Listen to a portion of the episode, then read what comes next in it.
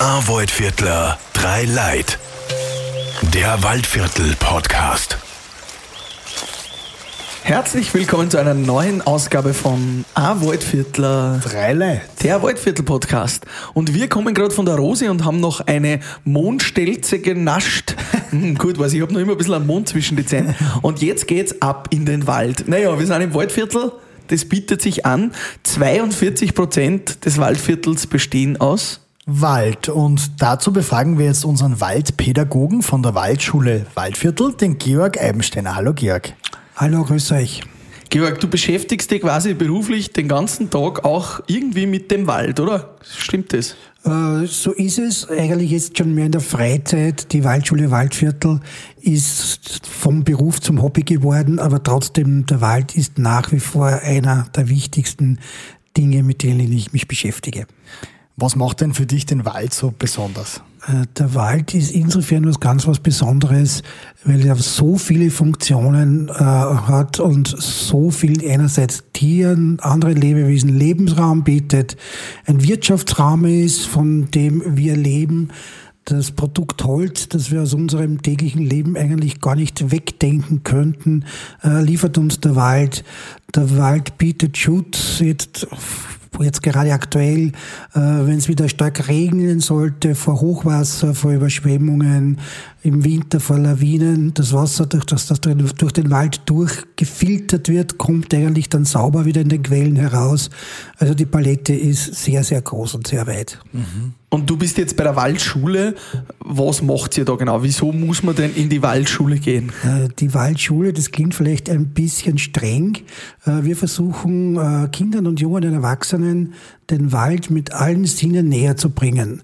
All diese Funktionen, von denen ich zuerst gerade gesprochen habe, die versuchen wir unseren Kindern mit erlebnispädagogischen Spielen näher zu bringen und einfach so äh, Verständnis äh, für den Wald zu wecken, Interesse zu wecken und auch letztendlich eine Beziehung zum Wald aufzubauen.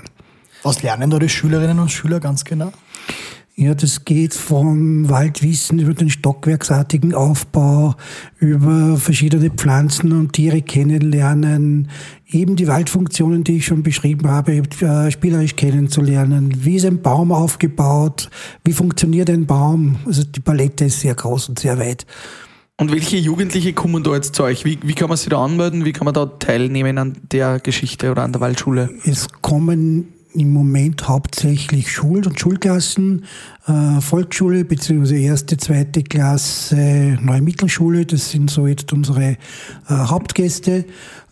Anmelden kann man sich ganz einfach bei der Waldschule Waldviertel unter der Buchungsadresse, schauen, ob ein Termin frei ist und einfach buchen und dann geht's los in den Wald. Und wie schaut so ein Tag aus, wenn jetzt die Jugendlichen kommen oder die Kinder? Wie, wie kann man sich das vorstellen? So ein Ausgang dauert circa drei bis vier Stunden. Äh, Wir machen uns einen Treffpunkt aus. Wir gehen hauptsächlich weg äh, von unserem Stützpunkt beim Schloss Waldreichs, der Wiener Stipendienstiftung, deren Waldbesitz und Forste wir auch nützen dürfen für unsere Ausgänge. Und ja, wie gesagt, wir gehen ein Stückchen in den Wald hinaus und dann geht's eigentlich schon los mit den Spielen. Das Geheimnis dabei ist, dass die Kinder und Jugendlichen äh, mit den, durch diese Spiele und Aktionen lernen, ohne irgendwie dabei daran erinnert zu werden, dass sie lernen und was, äh, dass es halt gerade auch Unterricht ist. Ja. Die effizienteste Form des Lernens. Ja. Und ähm, du hast vorher über die Funktionen gesprochen. Ganz eine wichtige Funktion jetzt im Hochsommer ist natürlich auch die abkühlende, die ähm, Kühlungsfunktion. Ähm, kann man sagen, dass der Wald im Waldviertel so ein bisschen die Klimaanlage von ganz Österreich ist? Oder wie? Weil Es gibt sicherlich Gegenden in Österreich, die noch mehr Waldausstattung haben als das Waldviertel. Wirklich? Aber trotzdem, ja, im, im Gebirge, in den Gebirgsgemeinden ist es sicher so. Ähm, nur bei uns ist es halt wirklich ein ganz wichtiger Klimafaktor. Egal wo und jeder einzelne Baum ist ein Klimafaktor. Äh, Bäume bieten Schatten, äh, Bäume kühlen durch die Verdunstung des Wassers, durch die Blätter. Also das ist ein wirklich wesentlicher Beitrag zur, zur Kühlung des Klimas. Ich merke das bei mir zu Hause immer, ich wohne auch direkt neben dem Wald, wenn ich aus der Stadt heimfahre und ich bin nur bei 30 Grad ins Auto eingestiegen im Sommer und, und steige dann zu Hause aus, da merkt man richtig, wie an der Grenze zum Wald die kalte Luft richtig runterfällt. Das heißt, der wascht auch die Luft, der Wald, der schaut auch, dass wirklich dann wieder genug Sauerstoff da ist und dass es ja auch kühl ist, die Luft. Also der Wald macht sich grundsätzlich sein eigenes Klima, sein kleines Klima und das merkt man, wie du gerade erzählt hast, wenn man wirklich von draußen reinkommt in den Wald, den Unterschied schon sehr, sehr deutlich. Man darf aber auch nicht vergessen, dass die hohen Temperaturen auch dem Wald äh, durchaus auch äh, Stress verursachen. Alles auszugleichen, das funktioniert auch mit dem Wald nicht. Also wir kommen da durchaus auch ähm, teilweise schon an die Grenzen. Äh, wenn ich dran denke, diese trockenen Sommern der letzten Jahre, die dann wieder vermehrtes Auftreten von Borkenkäfern und Schädlingen verursacht haben, mhm. also das ist durchaus auch so, dass es, dass wir an die Grenzen zum Teil kommen, ganz einfach. Ja. Was hat sich da verändert die letzten Jahre und wo geht da die Reise hin? Äh, das wäre schön zu wissen, wo die Reise hingeht.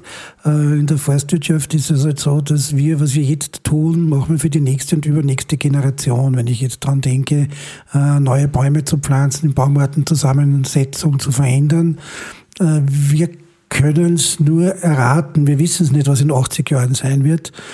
Und ich glaube, dass das Geheimnis ist, jetzt, sich möglichst breit aufzustellen. Also wirklich versuchen, eine bunte Baumartenmischung in die Bestände hineinzubringen, auf viele Eventualitäten vorbereitet zu sein. Mehr können wir im Moment eigentlich nicht tun. Äh, ja, das Problem ist wirklich die, äh, die, diese trockenen und heißen Sommer der letzten Jahre. Das war sicher das Problem. Das hat die Entwicklung von Schadinsekten gefördert und dementsprechend mhm dann auch die äh, Katastrophen verursacht. Was würdest du da wünschen, politisch, gesellschaftlich, dass sie im Bewusstsein verändert?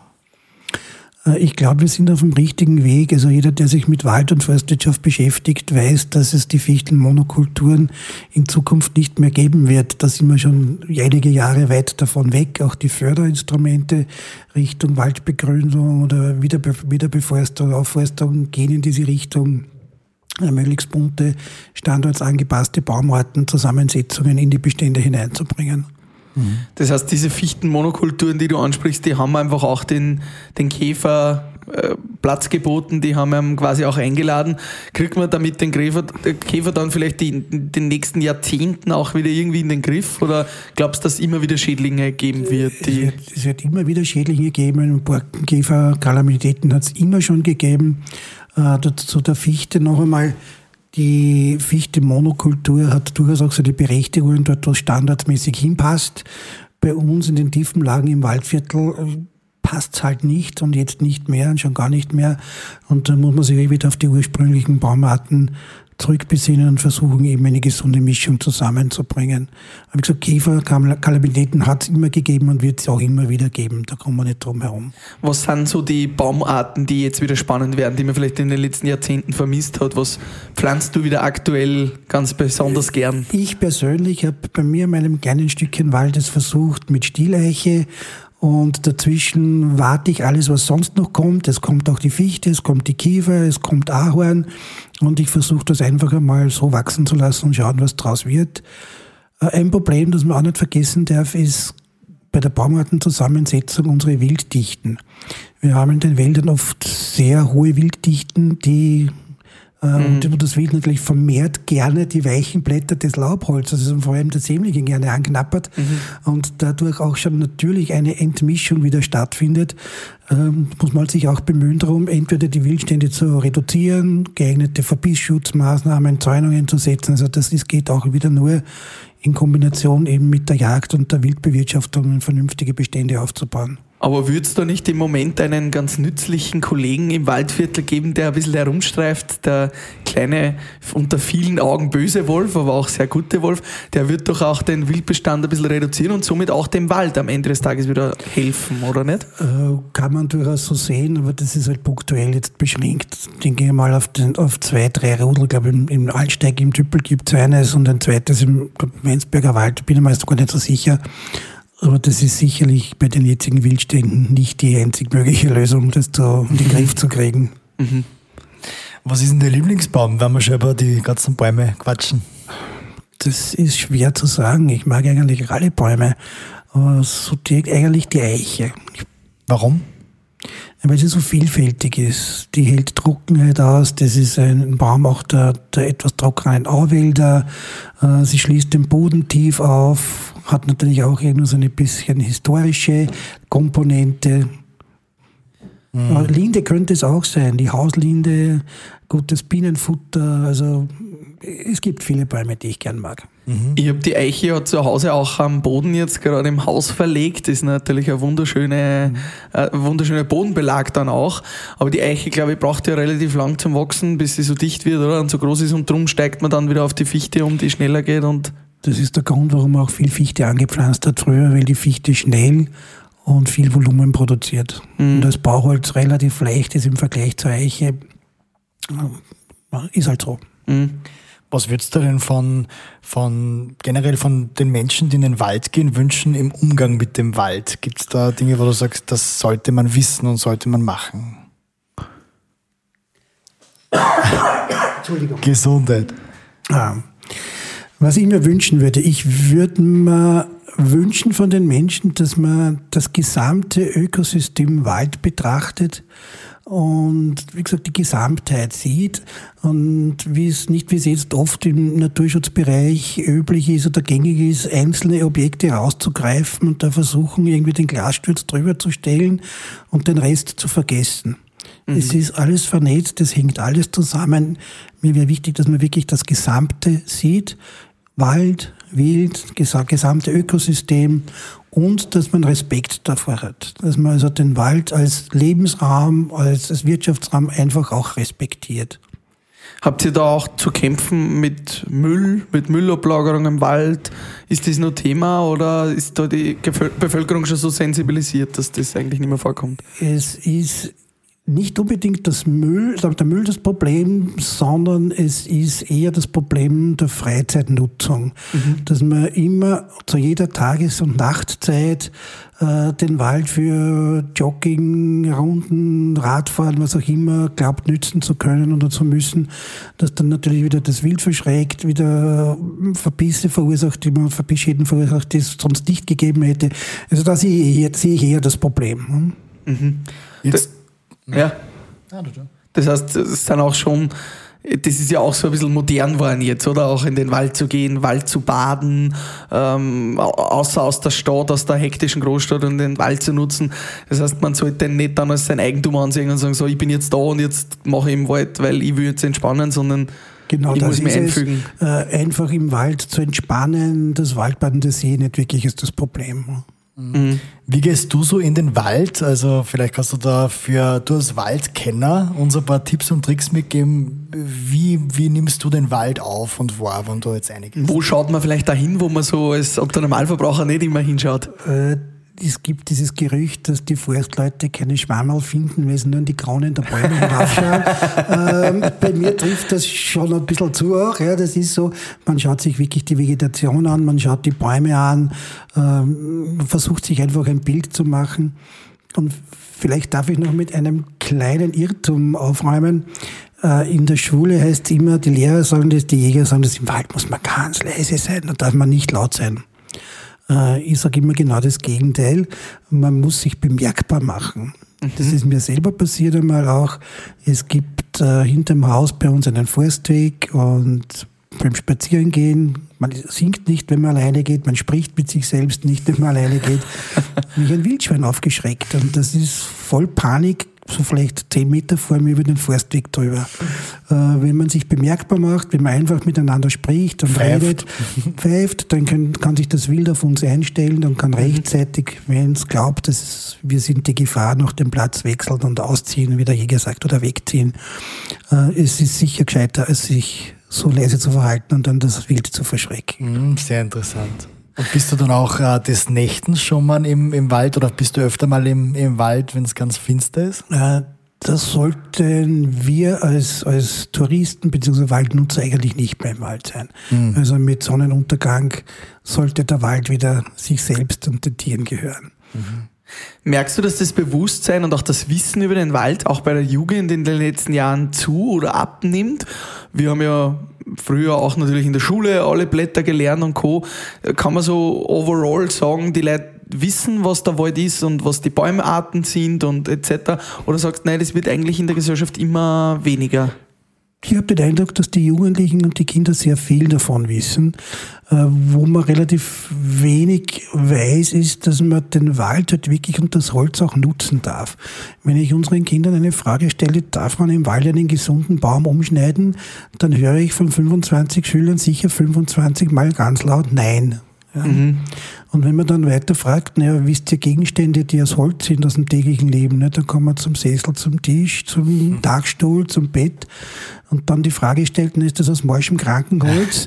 äh, dann kann man schon langsam da auch das Bewusstsein dahingehend lenken, dass man sehr wohl gesunde Bäume aus dem Wald entnimmt, weil es wir einfach brauchen als, als Baustoff, als, als Werkstoff. Ist es bei uns auch gesund reguliert, die, äh, die Waage zwischen neuem Anpflanzen von Bäumen und, und Abholzen und zu viel Abholzen, ja. zu wenig? Wie ist das es, deiner ist, Meinung nach? Es ist nicht so wie im Regenwald. Äh, wir haben eines der strengsten Forstgesetze. Es darf nur so viel, im Prinzip so viel Holz dem Wald entnommen werden, wie auch wieder zuwächst. Mhm. Und es darf grundsätzlich auch keine Waldfläche verloren gehen. Also das, wo Wald ist, so muss auch wieder Wald bleiben. Sonst bedarf einer behördlichen Genehmigung, da irgendwas anderes dort zu tun oder zu machen. Mhm. Also das ist wirklich streng geschützt. Und in Österreich wächst dieser berühmte Kubikmeter Holz in einer Sekunde zu, wenn man sich das vorstellt. Das ist wirklich so, das oder? Das ist wirklich so, ist so glaube ich mittlerweile sogar schon ein bisschen mehr. Äh, das ist wirklich das ist so. Und genutzt wird nicht alles. Also das heißt, das wird das Holz in Österreich mehr, das im Wald stellt und auch die Waldfläche wird grundsätzlich mehr. Super. Äh, vor allem diese Grenzertragsböden in der Landwirtschaft, äh, die heute jetzt nicht mehr so ertragsreich sind, sind in den letzten Jahren sehr oft aufgeforstet worden. Und gesagt, das Holz, äh, die Holznutzung ist mit Ausnahme dieser Käferschäden ist äh, immer noch unter dem Zuwachs ja, an dem jährlichen. Also das heißt, der, der, Wald in Österreich ist gesund. Das kann man schon so äh, sagen, ob oder? er gesund ist, das ist eine andere Frage. Aber er wird auf alle Fälle von der Fläche her und vom Holzvorrat nicht weniger. Im, im Summe nicht weniger. Wie kann man sich das eigentlich vorstellen? War früher überall Wald oder wie? Äh, das war auch nicht so. Also wenn man den Menschen einmal außen vor lässt, wo es halt nur ganz wenige Menschen gegeben hat oder diese Gebiete, die noch nicht besiedelt waren, hat es auch immer wieder Offenflächen gegeben. Und das haben zum Teil unsere Wildtiere besorgt.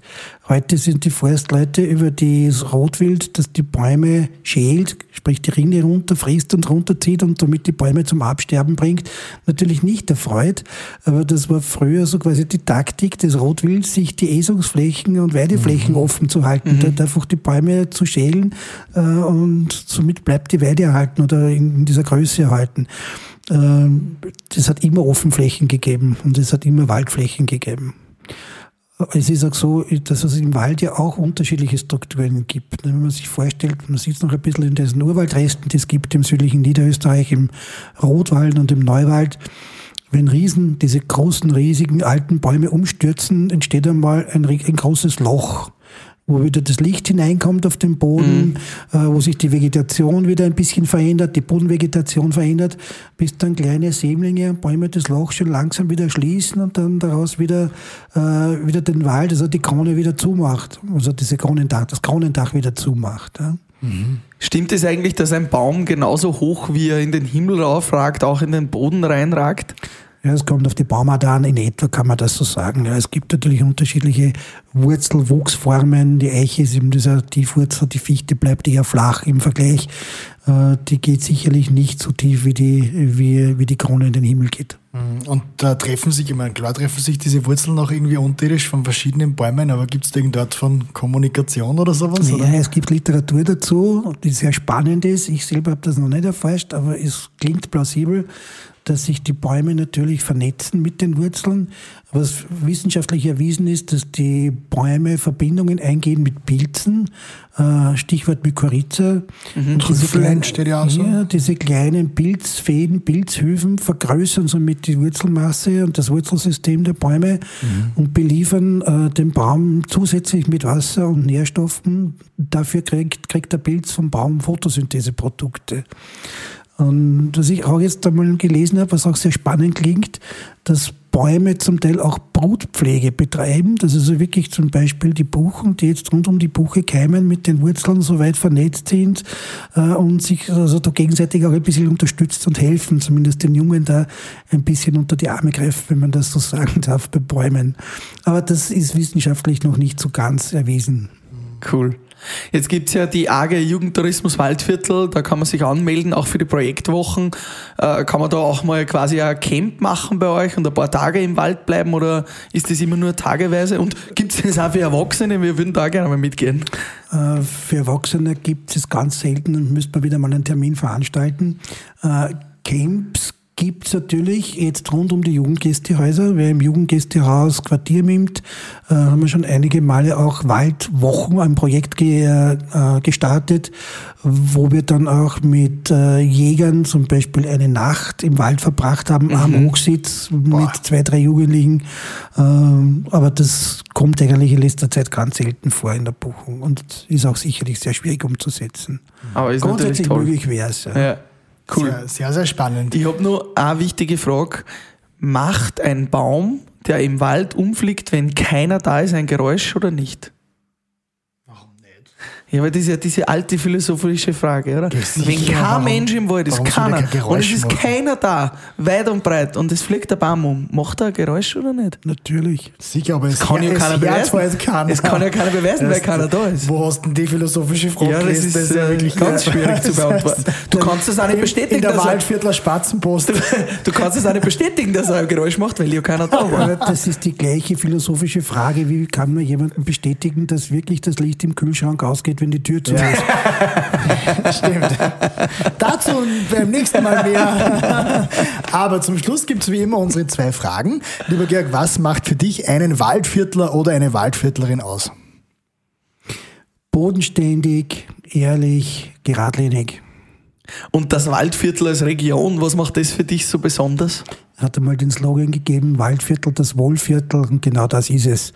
Äh, wir haben den großen Vorteil im Sommer im Vergleich zum städtischen Raum rund um Wien, die kühleren Nachttemperaturen zu haben, das mhm. bessere Klima zu haben und dass wir nebelig sind und kalt sind, das ist ein Gerücht. Äh, das obere Waldviertel, so im Bereich Abesbach, äh, alles so über 800 Meter, hat ähnlich viele Sonnenstunden wie das Burgenland. Mm. Das kann man auch nachlesen. Also wir sind. Und dabei noch ein angenehmeres Klima. Genau. Mm. Und einen guten Wein gibt es auch nämlich. Waldviertel gibt es alles. Ein gutes mhm. Bier und einen guten Wein. Das Kammtal gehört zum Waldviertel mhm. mit Wein. Die Wachauer hören es zwar nicht so gern, aber geografisch gehören es auch zum Waldviertel. Also wir, haben, wir haben den besten, wir haben, sind am besten versorgt. Sehr cool. Also auf in den Wald mit uns. Genießen wir das wieder bewusst und schauen wir auch auf den Wald. Mhm. Danke, Georg, für diese vielen super Tipps und vielen Dank, dass du dabei warst. Danke sehr. Baba. Ein Waldviertler. Drei Leid. Viert euch. Arvoid Viertler, drei Leid. Der Waldviertel Podcast.